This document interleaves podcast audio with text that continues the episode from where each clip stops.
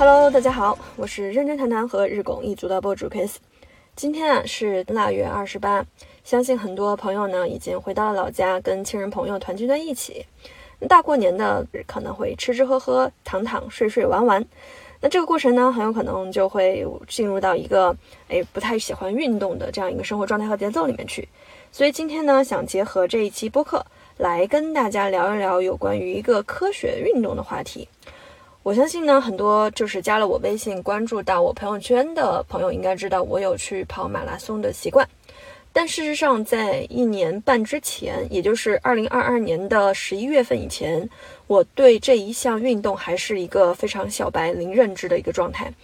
大概率的情况是凭本能在跑，所以基本上一年也基本上跑不了几次。每一次跑步呢，我在那时候也很难找到乐趣。我不太理解为什么很多人能够一跑跑个十公里、二十公里，甚至四十几公里。所以呢，今天呢，我就想跟大家去系统聊一聊，也是有很多身边的朋友，他可能看到我们在通过了一年多的这样的一个跑量训练，甚至参加了马拉松比赛，也经常问我们说。这个运动到底什么地方让你们那么的着迷，以至于是说大冷天你们还能穿那么少的衣服出去一跑跑个半个小时一个小时的？所以今天呢，我想结合我在最开始从零到一学习马拉松的时候呢，一本非常非常好的指导教材，然后再结合我在这一年的训练当中的一些心得，把这项运动跟大家去掰开了聊一聊。如果说你自己正在去想要寻找一项运动项目，或者你对于跑步很感兴趣，但是呢，在这个过程当中容易出现疼痛，很难找到乐趣，很难坚持，那我相信可以通过今天的这一期播客尝试去听一听，到底是哪里和诶大部分的跑者有了一些差异啊，看看能不能做一些调整，然后在这项运动里面找到你的乐趣所在。那开始之前呢，我也跟大家分享两个我参加马拉松前后的一些心态上和实际上我看到的一些大家可能比较反直觉的一些事情。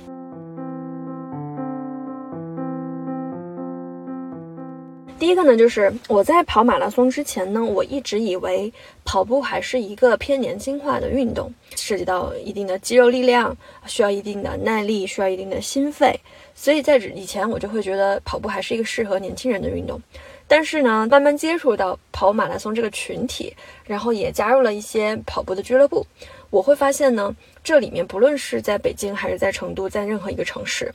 比如说跑步的出勤率很高、很积极，然后很多的训练比赛都不落下的这一群积极的跑者，大部分其实是四五十岁甚至年龄更大的一群人。这是我的一个非常觉得有意思的观察。还有一个非常有意思的事儿呢，今年我在跑晨马的时候，最后公布成绩嘛，他会按照性别、年龄段儿去给你一个大概的排名。我就会发现说，我在三十到三十五这个年龄段儿排名还比较靠前，他的整个年龄段儿去排还比较靠后。啊，这就说明了一个问题，在三十到三十五这个年龄段儿里面，可能说明一个是参赛的选手，他整体的跑步的人数就会比较少。第二个呢，可能这个群体他真正的训练有素的、跑量累积的比较多的跑者也是比较少的，这也是另外一个层面说明的一个问题，就是跟我们反直觉的事情是，真正的马拉松这个运动，如果你掌握了一定科学的方法，然后在你身体能承受的范围内，它其实是适合全年龄段的一个运动项目。甚至我是有看到说，有很多就是比较专业的训练的俱乐部里头，还有一些专门给，比如年龄稍微大一点，像我妈那个岁数六十来岁的人，然后从一个完全不懂跑步的小白，到一步步可以真的去参加半马比赛的这样的一些训练的，就觉得非常的神奇有意义。我在自己做了这么多训练的一些积累的这个过程里。比如说撸铁这种定期的抗阻肌肉刺激训练，比如说 Animal Flow，再比如说网球，还有拳击，那我会发现我在出差的时候，真的是可以随手拿起来就能动的一个东西，还是跑步。因为你走到任何的一个城市，对吧？你要想去换一身专门的行头把爪把子装备，然后去打个球，那你要需要跟你一样水平的一个队友吧。或者是你需要一些全套装备吧，但是你没有这些种情况下，你只需要一双鞋就能马上动起来的，还真的就是跑步。我们上一次呢，在公司组织的全国 top 十 top 一百的这种基优们在海外去旅行的时候，我就会发现里头就有一些同样的跑者，他不管是在哪个城市哪里。基本上都会坚持每天至少五公里的这样一个累积，当然不不是推荐大家每天都去跑步哈。今天这个里头我也会去说什么样的频率会比较好，那只是会去侧面的讲一讲，就是跑步它从经济性的角度上来讲，真的是一个运动成本最低最低的，随手就可以拿起来的一个运动项目，所以它也是我觉得蛮好的，就是很多人你如果掌握方法都还蛮不错的一个运动项目。然后再来说一说，我跑步了一年多时间，它到底在哪些层面让我觉得有不一样？我觉得可能也是大家会比较关注的。首先，第一个，原先不会跑的时候，你只会一味的追求快，比如我以前跑五公里，我就会一上去跑道就死命的往前跑，然后根本就不会去关注我的心率。我的呼吸是不是很急促？我的身体舒不舒服？反正我当时的一个逻辑就是越快越好，因为那时候读书参加过这种运动会，那也是按成绩去计赛这个水平的。你能在有多少时间内以最快的速度完成五公里，那你就是第一名。所以我不会跑步的时候，我一上去就是加快速度。最后的结果呢，当然就是上气不接下气，面红耳赤，心跳很难受。他那个时候也不知道去测心率哈，这也真的要一测的话，一定也是一百八、一百九的这个心率，其实是非常不推荐的。那么，当我学习了科学跑步之后，哦，我知道了这里头的一些规律，比如说关于步频，今天我跟大家聊到的步幅、心率的数据等等的，以什么样的时长，我就在整个跑步的过程当中，我是不那么累的啊，我是可以一边跑步一边跟我的同伴聊天的。跑完了之后的感觉就是还能再来。这种感觉就非常的舒服，每一次跑完，你就会觉得身体就像做了一个 SPA 一样，你就会觉得神清气爽。而且由于你在跑步的这一个小时的里头，你没有去做任何分神分心的一些杂事儿，你是极其专注的，你专注于每一步。这里我要说一说，就我基本上是在每一次的跑马拉松的过程当中，都是会比较于专注我的。每一次的步就是脚步落地的这件事情的，我不会用这个时间去要求自己。你想想方案呐，想想创意啊，或者你去想想这想想那，我什么都不想，我就是会非常专注的跑步于这种跑步本身。所以它其实就像我做了一个一个小时的动态冥想一样，会让我觉得非常的舒服。但是我也听说过，就是我们之前也有一些跑友，他就可能在跑步的过程当中分神了。然后，尤其是在一些上下坡的这种路段，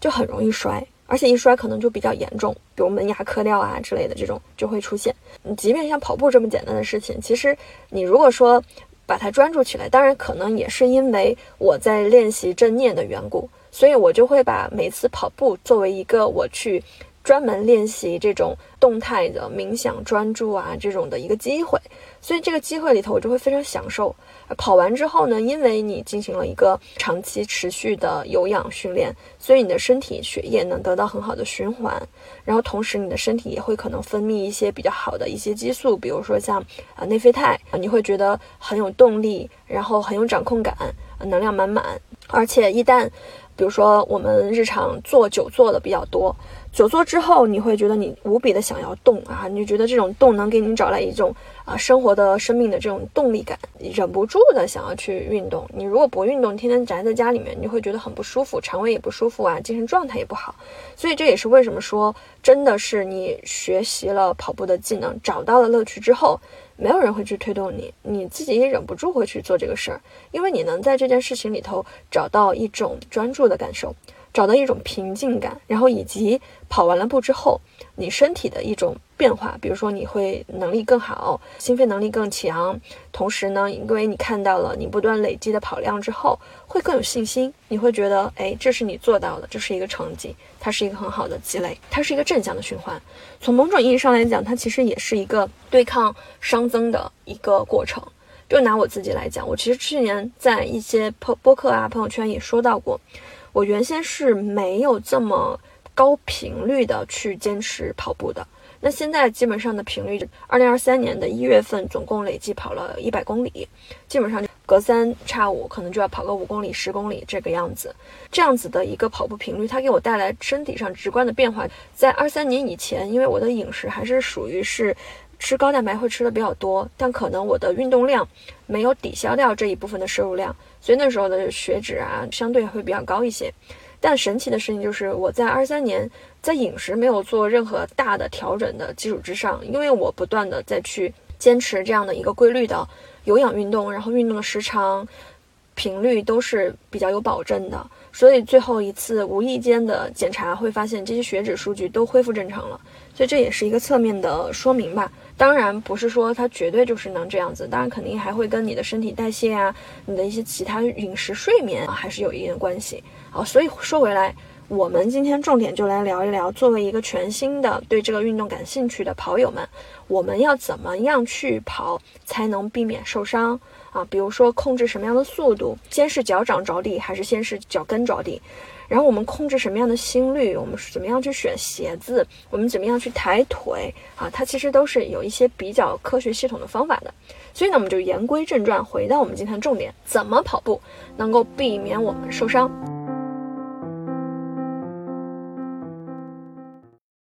你如果希望自己能够在跑步这件事情里面持续的去训练，然后训练出来一个比较好的一个成绩结果，三个东西都是你不能忽略的。一个就是你的速度，一个是你的力量，一个是你的体能。速度意味着你能不能跑得比较快，你能不能取得比较好的一个成绩。为什么人家跑一个二十一公里左右的一个半马，人家一个多小时就能完成，而你要跑将近三个小时？这个其实就是速度的一个差异。但速度的背后呢，又有很多的这种技巧所在。啊，当然，这里头还有一个很关键的因素，就是第二个部分，体能，你能不能承载这么长时间高频的一个运动？然后你的心肺功能是不是足够好？你是不是能够在长时间的一个低氧的状态下，还能做很多的运动和训练练习？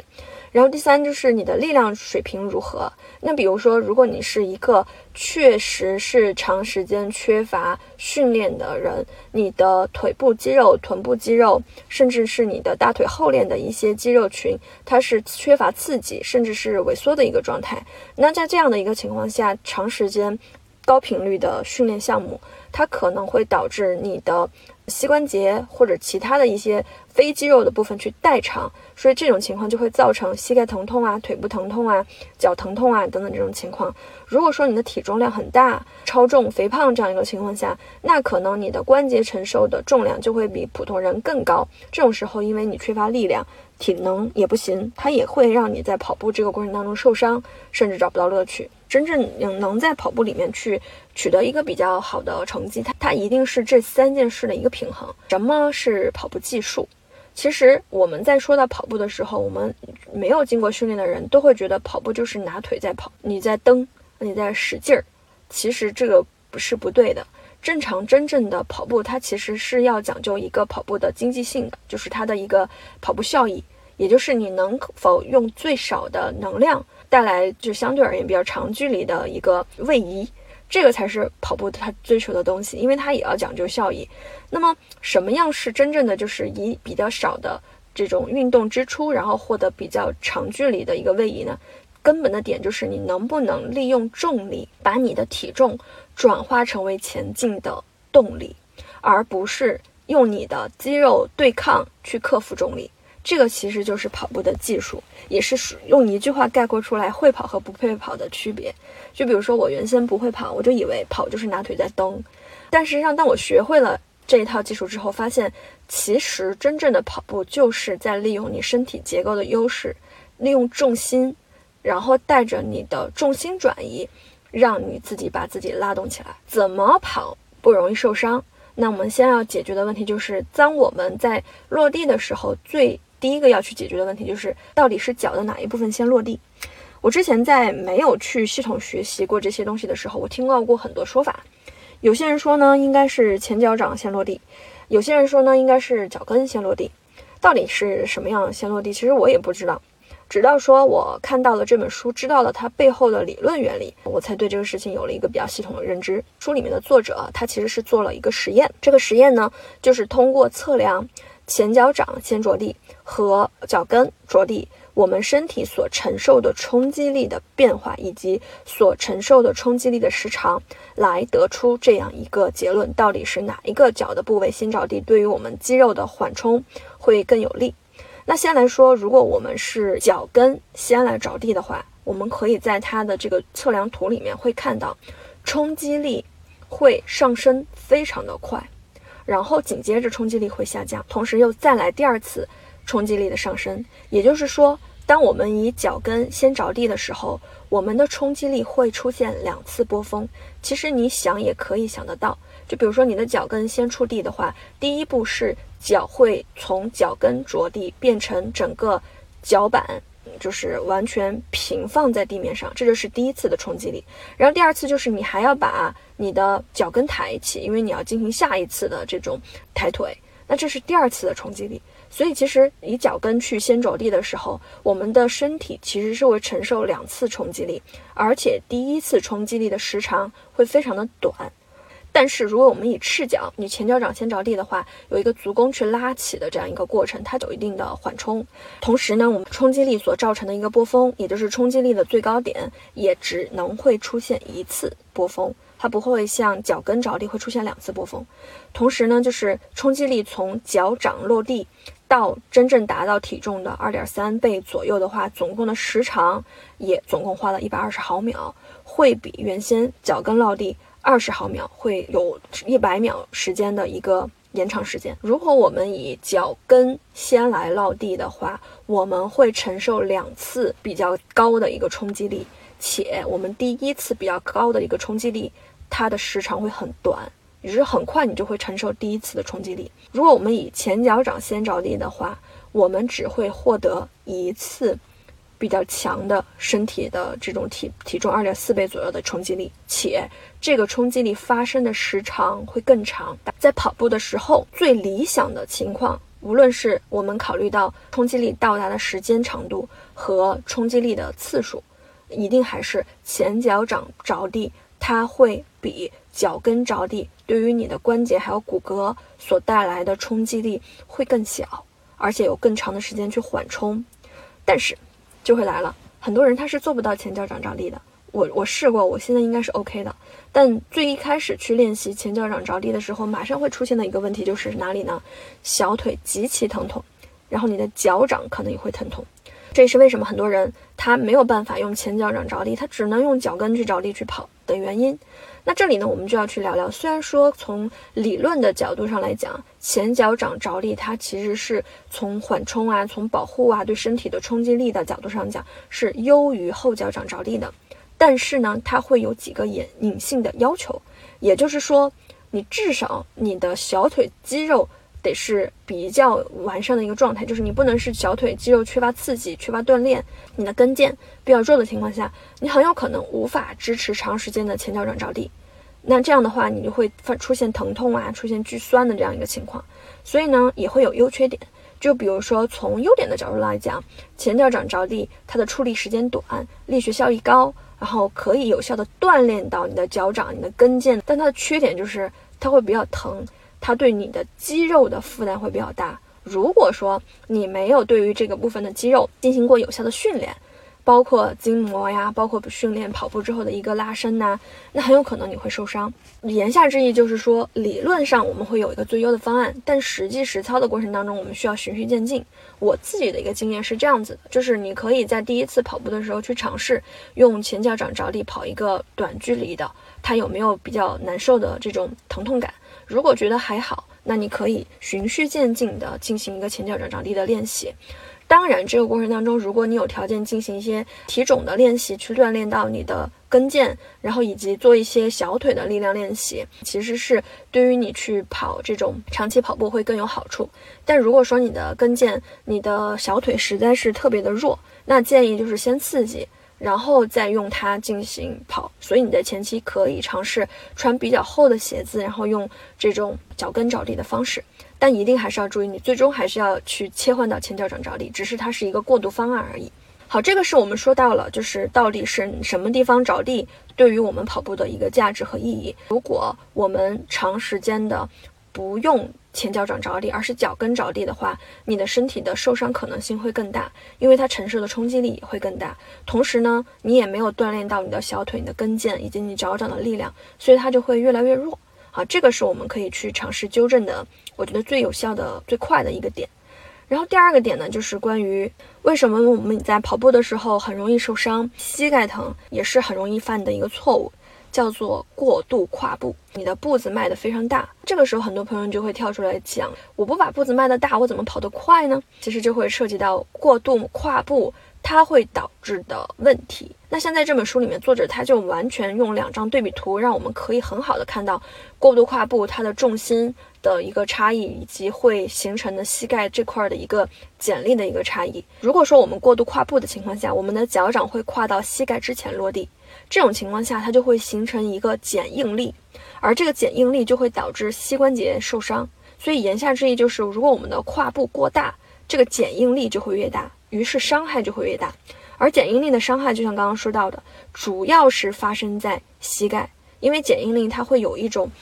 不正当的滑动。然后这种滑动它会引起摩擦呀、拉扯。我们也知道，膝盖上面其实就是一个半月板，你如果过分的摩擦或者是过分的这种拉动，它其实就会长长此以往就会磨损，就会受伤。而且膝盖是非常薄的一块，避免我们的步子跨得过大。两个腿在其切换的时候，尽可能的避免膝盖打得过直。你的腿部如果说在膝盖落地的时候绷得很直去落地，它也会造成一个剪应力。你就想象一个剪刀嘛，就是你要是像剪刀那样子站着，对吧？那你其实就会让中间的那一部分连接处造成一个比较承受比较大的一个力。落地的时候也尽可能的让膝盖稍微弯曲一点，而不是完全的打直。这个其实就是我们在去关于跨步这个事情需要去注意的点。当然，说到一个跨步，就会说到另外一个东西，叫做步幅。和不平，就普通人在去跑的时候，其实是完全无视这两个东西的。中间有一段时间，因为我妈在跟我住了一段时间，她发现我经常去跑步，而且很快乐。那呢，她就是一个非常有意思的老太太，她很有好奇心，看我做什么事儿，她自己也愿意跟着一起学。所以有一次呢，我就带她一起出去跑，她就跟我说，她跑步的时候容易膝盖疼，而且跑不了很长时间。但我就告诉她，你调整两个东西，不要把步子迈得过大，不要过度跨步。第二个呢，就是你要提高，就是你的这个两个脚切换的这个速度，这个其实要步频。然后，于是我给他在网上找了一个一百八十步每分钟的一个步频的一个就是助听器，就相当于他一边跑会有一个人给他打节奏啊，一二一二这样子吼。我就说你喊到一你就迈左脚，喊到二你就迈右脚。一个没有经过任何训练的，而且之前其实跑步还会出现一些疼痛的，他在通过调整，当然这前提还有一些跑姿啊，然后。脚掌还是脚跟着地的一些基础理念哈，他就完成了一次五公里左右的跑步练习，大概总时长只花了三十二分钟。我觉得这就是一个非常有意思的事情。一个六十岁的老太太，她也是可以完成她自己的一个长跑的练习的。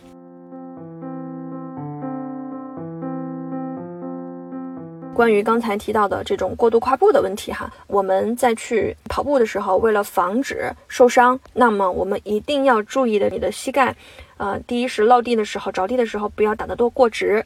你要想象一个剪刀那样一个原理。第二个呢，也是我们容易出现受伤的一个误区，跑的时候到底是蹬腿还是拉腿？我相信对于没有经过训练的人，他一定会下意识，那你当然是蹬腿啊，你得使劲儿啊。但事实上，如果咱们再回忆一下刚开始在前面说到跑步它的逻辑是什么，跑步技术指的是什么？就是我们利用重心把体重转化为前进的动力。你讲到这一点，其实跑步的最重要的一个点其实是重心转移，利用重力来把我们拉动向前。所以考虑到这一点，其实最核心的点就是，真正的马拉松跑步所讲求的技术，它其实是一个物理学角度的，因为你重心转移失去平衡，然后呢，你找到一个。重重心向前的一个力的同时，通过迈腿的方式，然后再回复平衡的一个过程，所以它的本质上是是拉腿，而不是去蹬腿。我们要去想象一个，比如说一个人，他以垂直的地面的角度站着，他的重心就是在他的身体的中间的这个部位。但如果说这个人他是嗯往前倾斜，就打直的状态下往前倾斜，那这个时候，请问他的重心发生出现的在哪里？他的重心就一定是在他身体中间二分之一垂直于地面的一个点，一定是在他脚所站的这个位置的前面部位。所以，其实跑步的逻辑就是我们要利用一个身体适当向前倾斜，导致重心向前转移的同时，适当的把腿提拉靠前，去维持一个平衡的这样的一个过程。所以，我们是不需要去使劲的蹬腿，我们只需要做的就是轻轻的拉动腿，用拉力。然后让我们的身体可以保持一个平衡而已。所以我们在跑步的时候，其实是不用脚掌或者脚尖去使劲蹬地的，我们只需要去提起我们的脚掌，转化支撑点，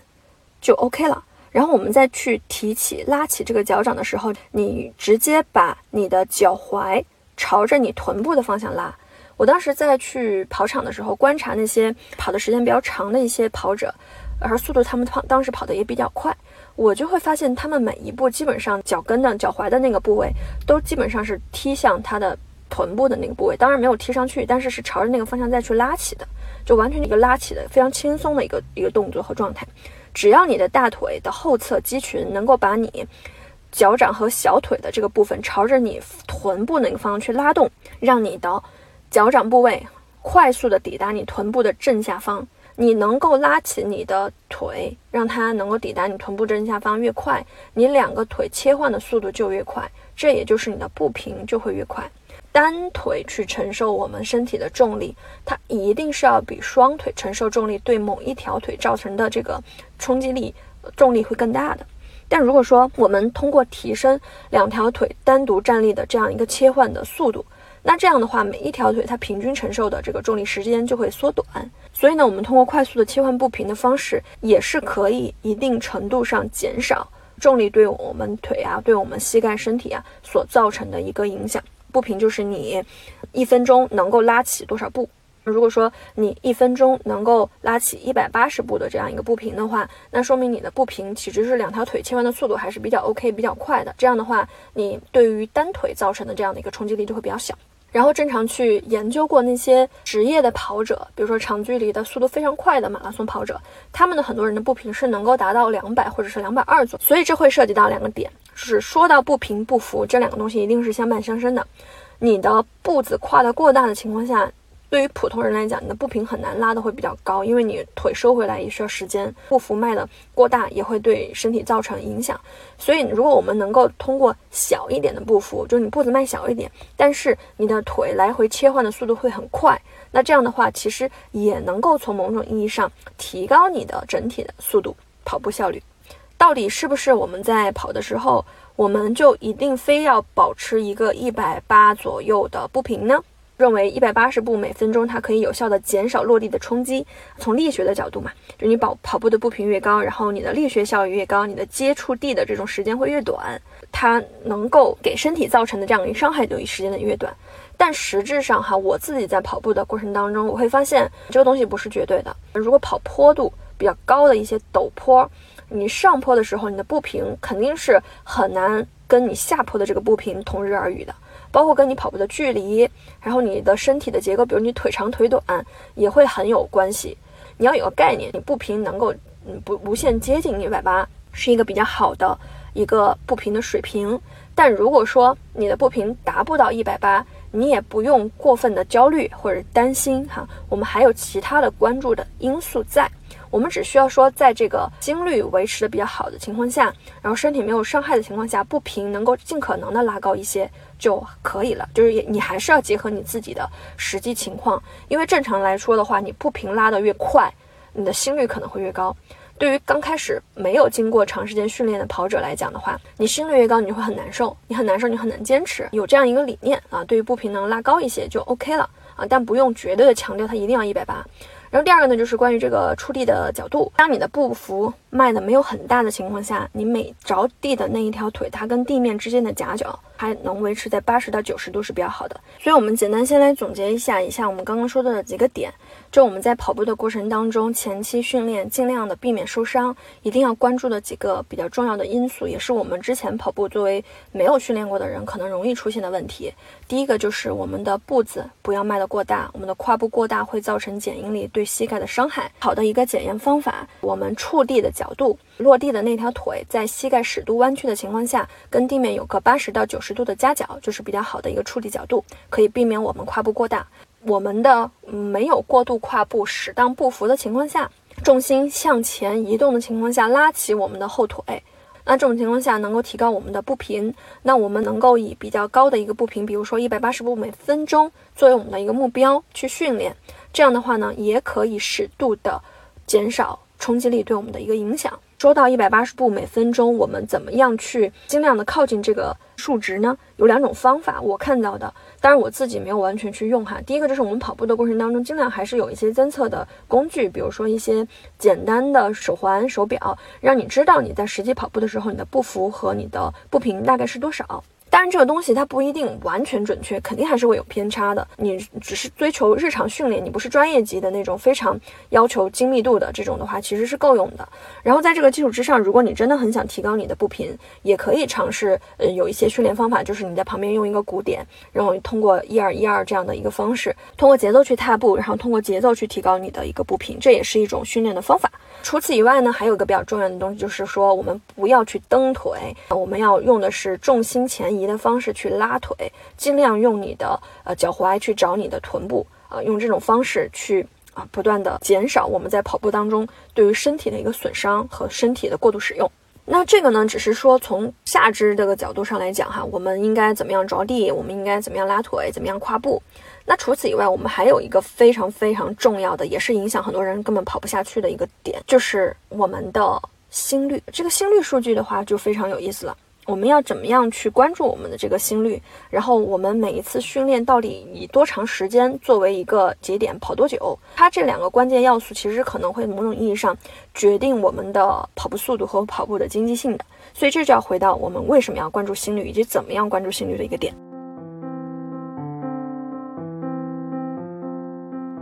说到心率呢，有两个比较重要的概念，就是可能我们要提前了解。每一个人呢都有自己的最大心率，然后这个最大心率呢，它是跟年龄相关的，也就是年龄越大，最大心率一定是越来越小的。第二个呢，就是我们的最大心率是没有办法通过训练让它变大的，这个东西是先天所决定的，它还会随着年龄而下降。有这样的一个概念之后呢，我们要通过最大心率去倒推出来我们的一个训练的心率。也就是说，你有一个原则性，你的训练的过程当中，一定尽可能避免让你的训练心率超过你的最大心率，超过你的最大心率就可能出现危险。那么最大心率的计算方法呢，其实有很多种。今天我们只是讲我觉得最简单的一种，当然还有其他几种就相对复杂一些，我会把它整理出来。如果你听完这期播客，你也想知道其他整理心率的方法，你可以添加微信，要六大其他整理心率的方法，我会发给你。那么我们来说关于最常见的一种计算最大心率的办法，二百二十减去年龄。比如说你今年是二十岁，那二百二减去二十岁，也就是你的最大心率就是两百。所以你在运动的过程当中，尽可能要避免长时间心率超过这个数值。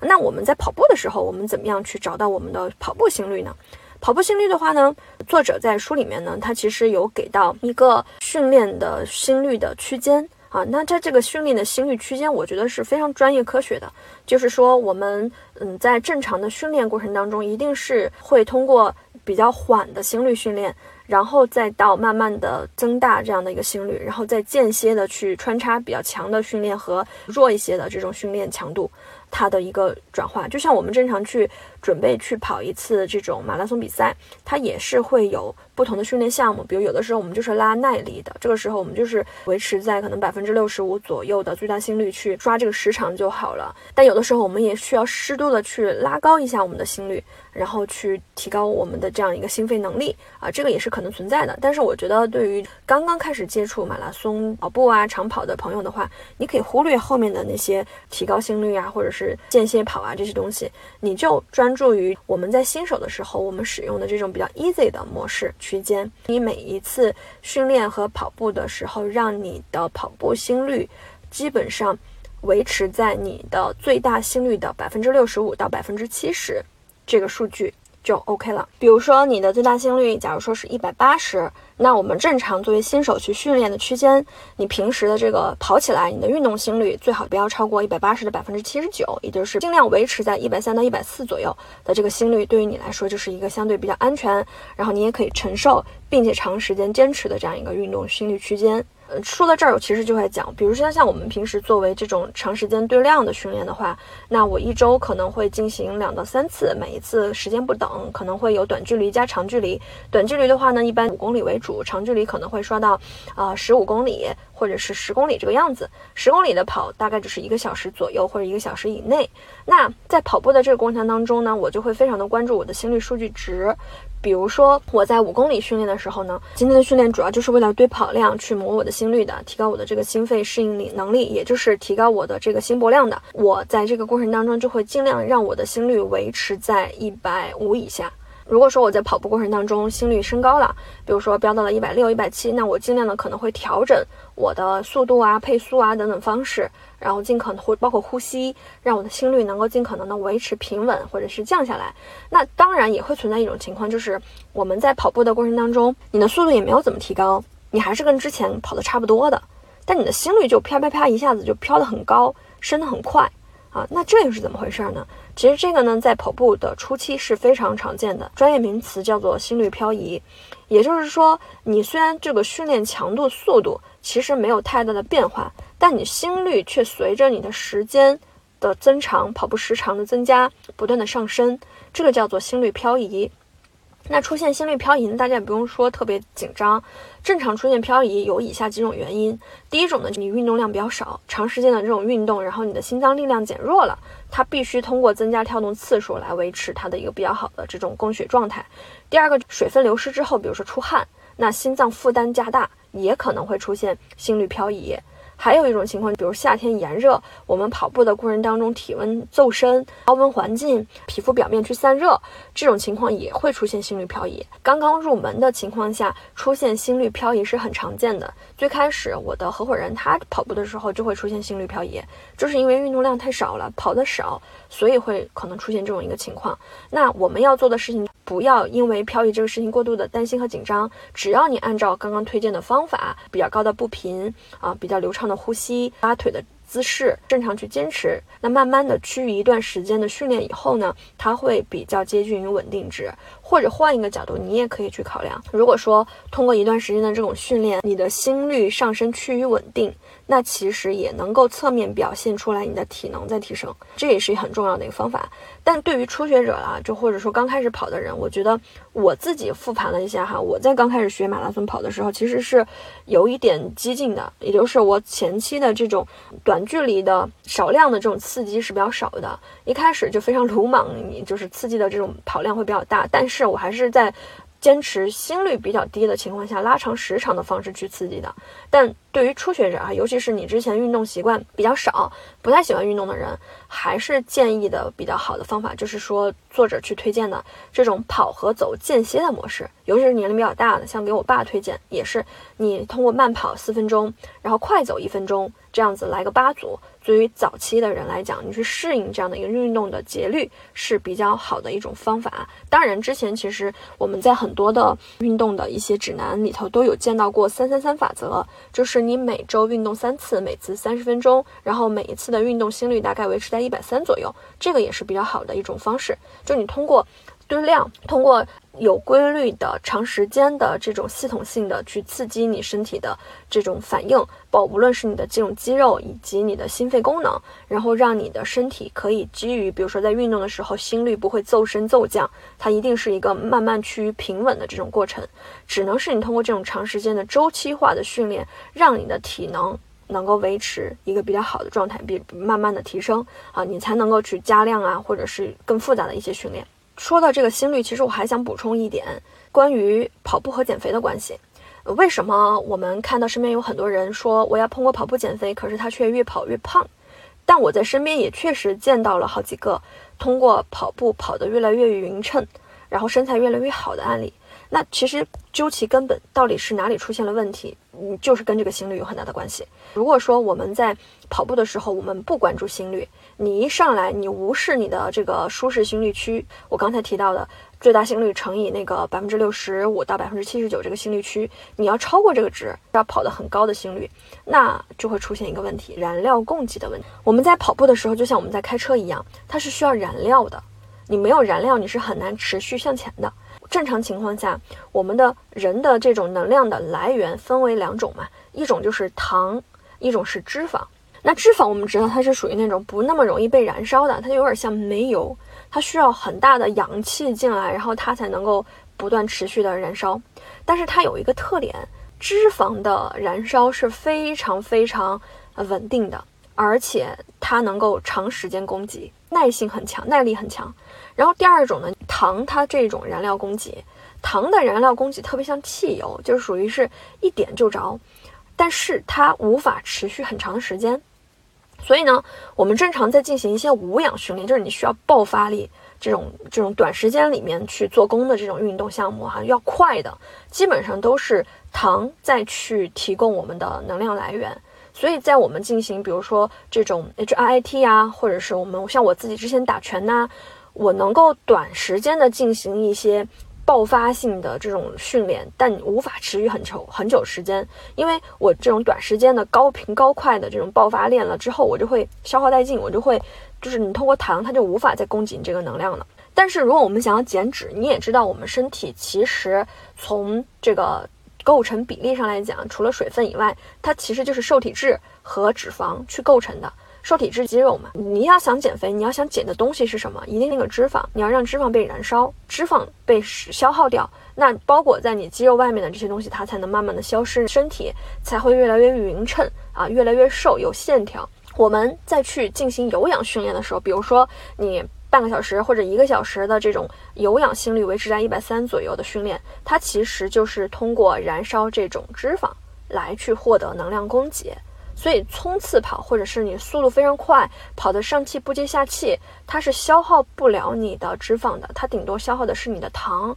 而你因为消耗了糖，跑完你会很饿，然后你又会再去吃，所以基本上跑了它就无效，你没有减肥。但如果我们坚持这种有氧心率的跑步，那它燃烧的就是脂肪，日积月累的燃烧就可以起到减肥减脂。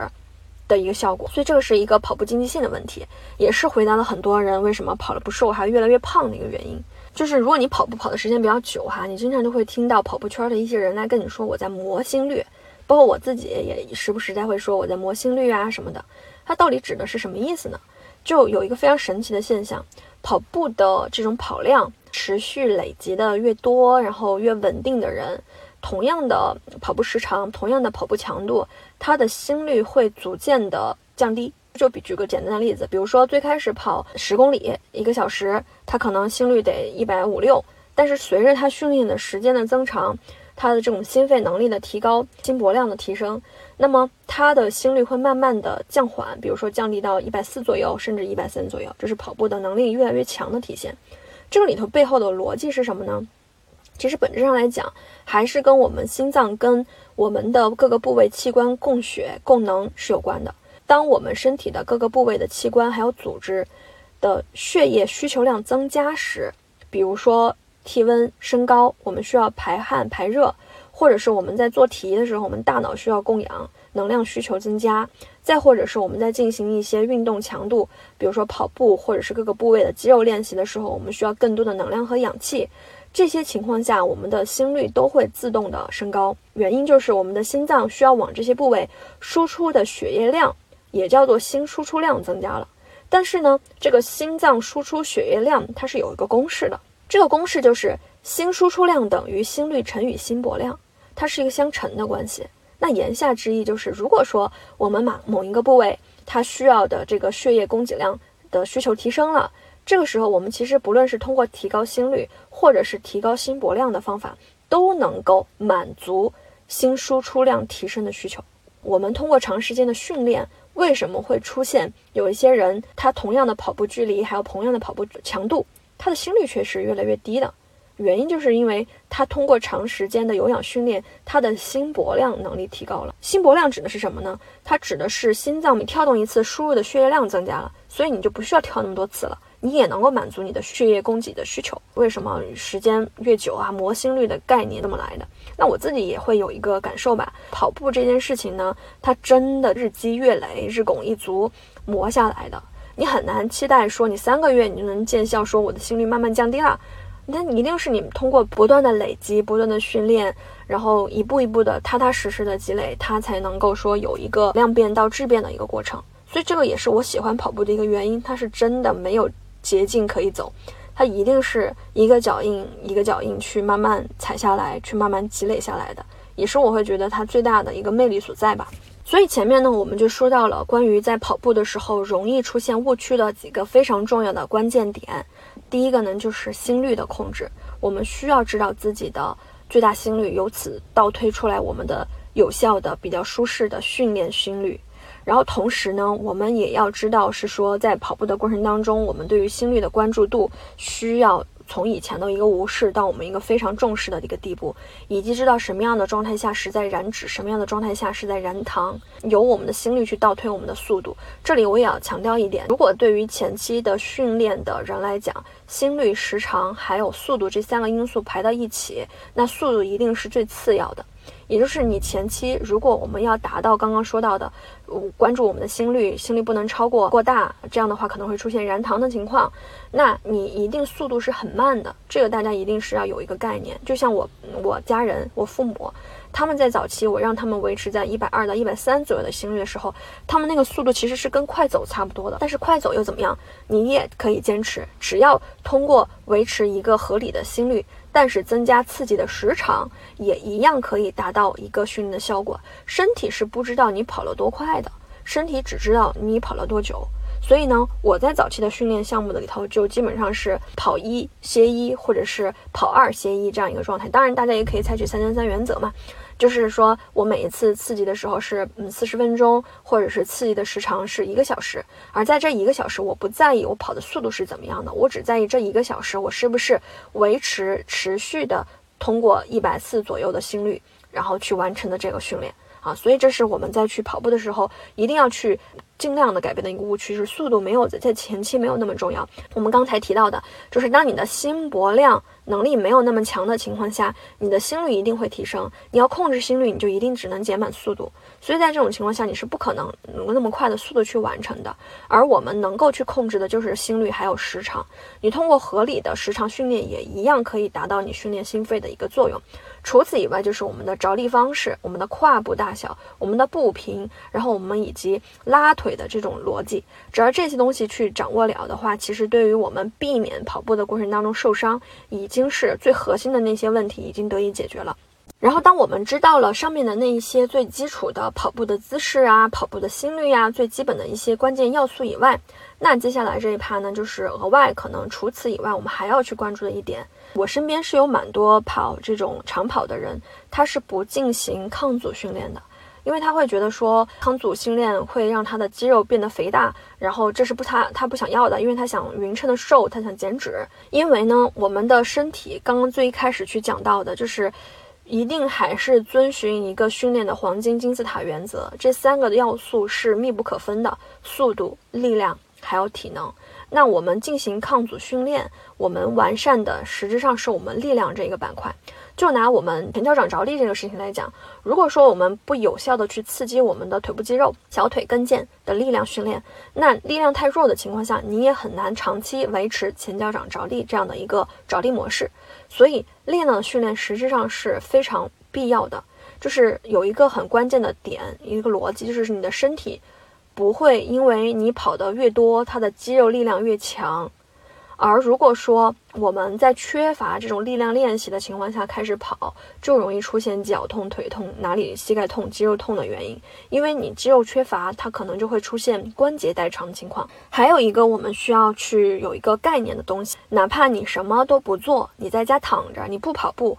成年人到了三十岁开始也会出现肌肉流失。这个是一个必然的趋势，无法可逆的一个状态。那流失的速度基本上是每十年百分之三到百分之八的速度。然后随着我们年龄的增加，这个肌肉流失的速度会越来越快。尤其是到六十岁以上，然后由于荷尔蒙啊，由于一些蛋白质摄入的减少啊，运动水平的下降啊，你的肌肉流失会更快。你可以去看看你年迈的爷爷奶奶，你可以去看看他们身体的构成，基本上都是一层薄薄的皮，它皮下脂肪基本上很少了，肌肉也基本上没有了。所以这就是肌肉本来就会流失，不管你跑不跑步，你的肌肉都会流失。在这种会流失的情况下，如果说你还只进行有氧训练，不进行抗阻训练的话，那你的肌肉只会流失得更快。我有一个比较直观的感受，因为我虽然说要进行跑步，但除此以外，我还是会进行抗阻训练的。尤其是在去年刚开始接触这个马拉松跑步的时候，我极其的关注下半身的训练，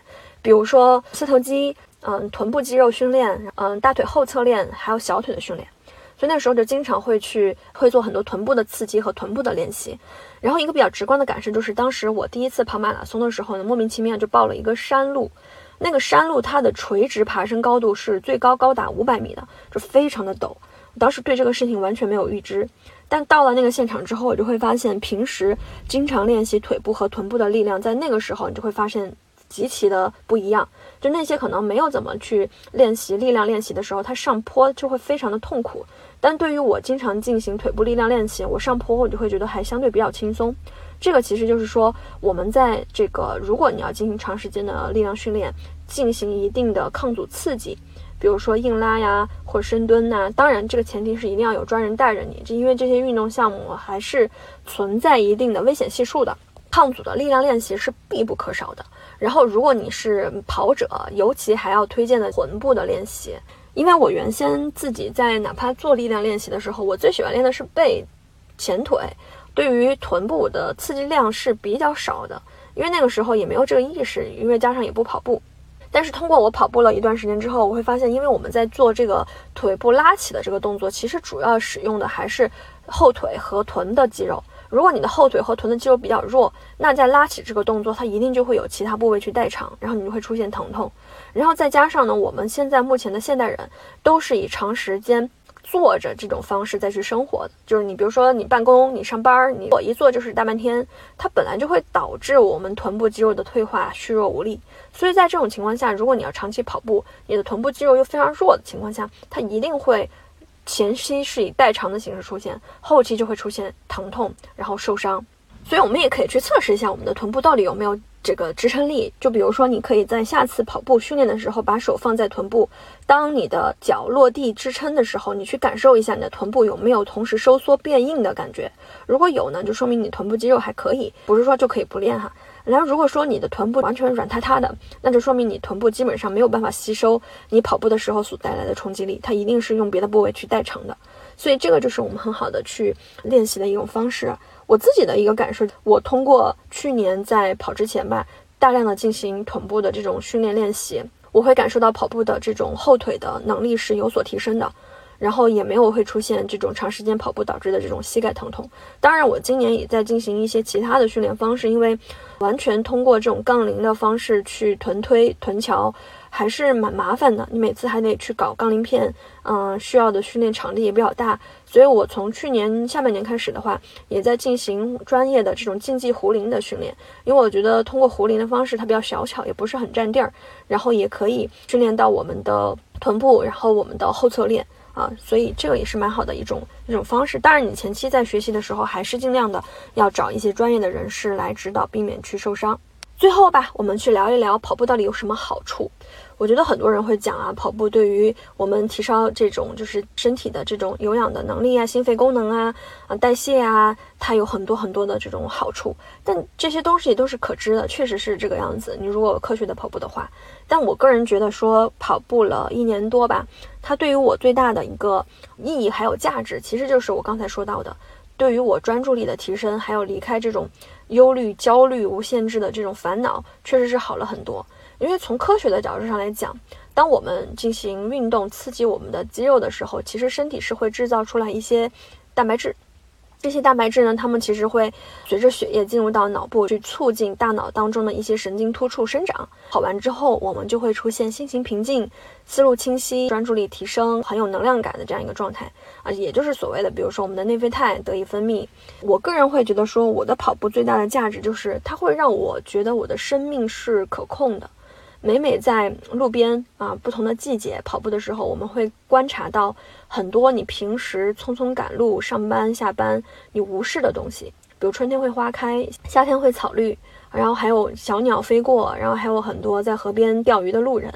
你就会去关注很多生活的当下，而不会说要么是焦虑未来，要么去追悔过去。所以跑步对我来讲的话，它其实就是我给自己生命的一个能量加持吧。比如说，平时的工作也会有忙碌、烦恼的时候，但每当我停下这些事情，就是专注于一个小时的跑步，我这一个小时其实就是在做一次沉浸式的动态冥想。我没有去考虑接下来要怎么办，我没有去思考那些过于复杂的计划。我在跑步的过程当中，就是专注于用每一步，我去感受我的脚触地时候的身体的感觉，我去感受我呼吸的频率。感觉我在跑步的过程当中，我的血液不断循环到四肢之后，哎，手脚暖暖的，这样的一种很舒服的感觉，就这个感受本身就让我会觉得加了一种生命的觉察力，它会带来一种大脑的愉悦感。但除此以外，其实，在去跟大家准备聊这个播客的前一天啊，我又被推荐了一本书，它叫做《天生就会跑》。我觉得这本书结合我今天跟大家讲的这本跑步技术的书，它其实是从一个理论的层面和一个现实的层面回答了为什么人天生就是适合跑步的动物类型。原因就是这本书其实它也很有意思，大概讲的是一个喜欢跑马拉松，但是呢常年受到这种腿脚疼痛的一个记者，在得知了墨西哥有一个神奇的跑步村落的时候，他就跋山涉水，然后去到了这个村落。去找到这一群原始的这种人人类部族，学习跑步的真谛，他的一路所见所闻所感，然后把整个过程当中跑步的知识啊，收获的生活真理啊，写成了一本书。他大概这本书的一个结论会是，我觉得两点比较有意思。第一个呢，就是人为什么要跑步？说到最后，其实人跑步是基本上融合了人类的两个最基本的渴望和需求的：逃离恐惧的需求和奔向美好的需求。就我们。去盘点，比如说作者还有去讲到，在美国历史上，碰到危机的时候，人就会有一种想撒腿就跑的这种诉求。所以呢，在美国历史上，跑步曾经会有过三次的高潮高峰。第一次就是经济大萧条时代，然后第二次呢就是越战还有水门事件搞得乌烟瘴气的七十年代，然后第三次呢就是九幺幺之后。在糟糕的环境当中，人其实是需要一种排解和发泄的方式的，而跑步呢，它其实是一个。最简单易得、最好去实现的一种途径，所以也是反映的，就是当环境不好的时候，人需要渴望逃离、希望宣泄身心需求的一种方式。那除了这个以外，其实作者也会聊到，为什么在那种原始的部落，人明明吃的没有现代人那么营养，然后穿的还是很破的这种鞋子，还不是专业的什么全掌气垫，可是那些人就是天生擅长跑步，他们不光跑得快。他们还能跑得很长时间，到底是为什么？其实我去看那个作者去讲的那些书，去记录那些原始部落的那些人，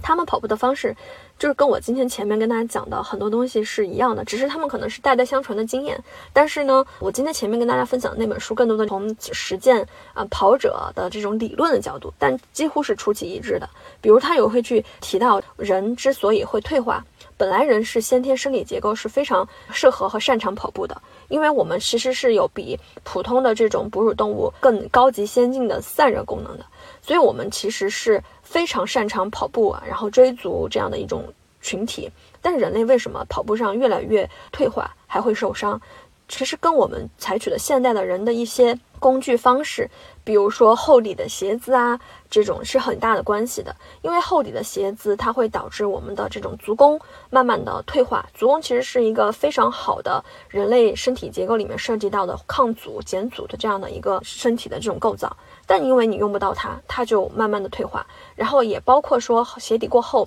导致我们的小腿、我们的跟腱、我们的脚掌慢慢的退化，所以我们才会出现疼痛。整体上来讲，那些部落的人，他们因为还是在保留原先原始人的一种方式，比如说他们赤脚跑。或者是穿那种很薄很薄的底子，用前掌掌着地，高的步频，短的步幅啊，拉起的方式再去跑步，所以他们才能够哎跑得很好，跑得很快且不受伤啊。那我觉得这个其实就是跟我们今天前面讲的一些理论是非常有一致的地方。但是你如果感兴趣，你也可以把它当成是一个很疗愈的一个书籍去看。那今天的时间关系呢，我就不展开去讲这本书了。本质上它讲的就是说，跑步本身是人类本来就擅长的运动项目。我们人的身体结构就是为了跑步而去设计的，不也是能够治愈，比如说像抑郁症啊、心理疾病的一种方式。我们今天把整个我跑步的过程当中学习的一些技巧啊，包括跑步过程当中一些收获呀，就聊到这里了。如果说你对跑步感兴趣，然后听完这一期播客想去小试牛刀一下，也欢迎你在评论区来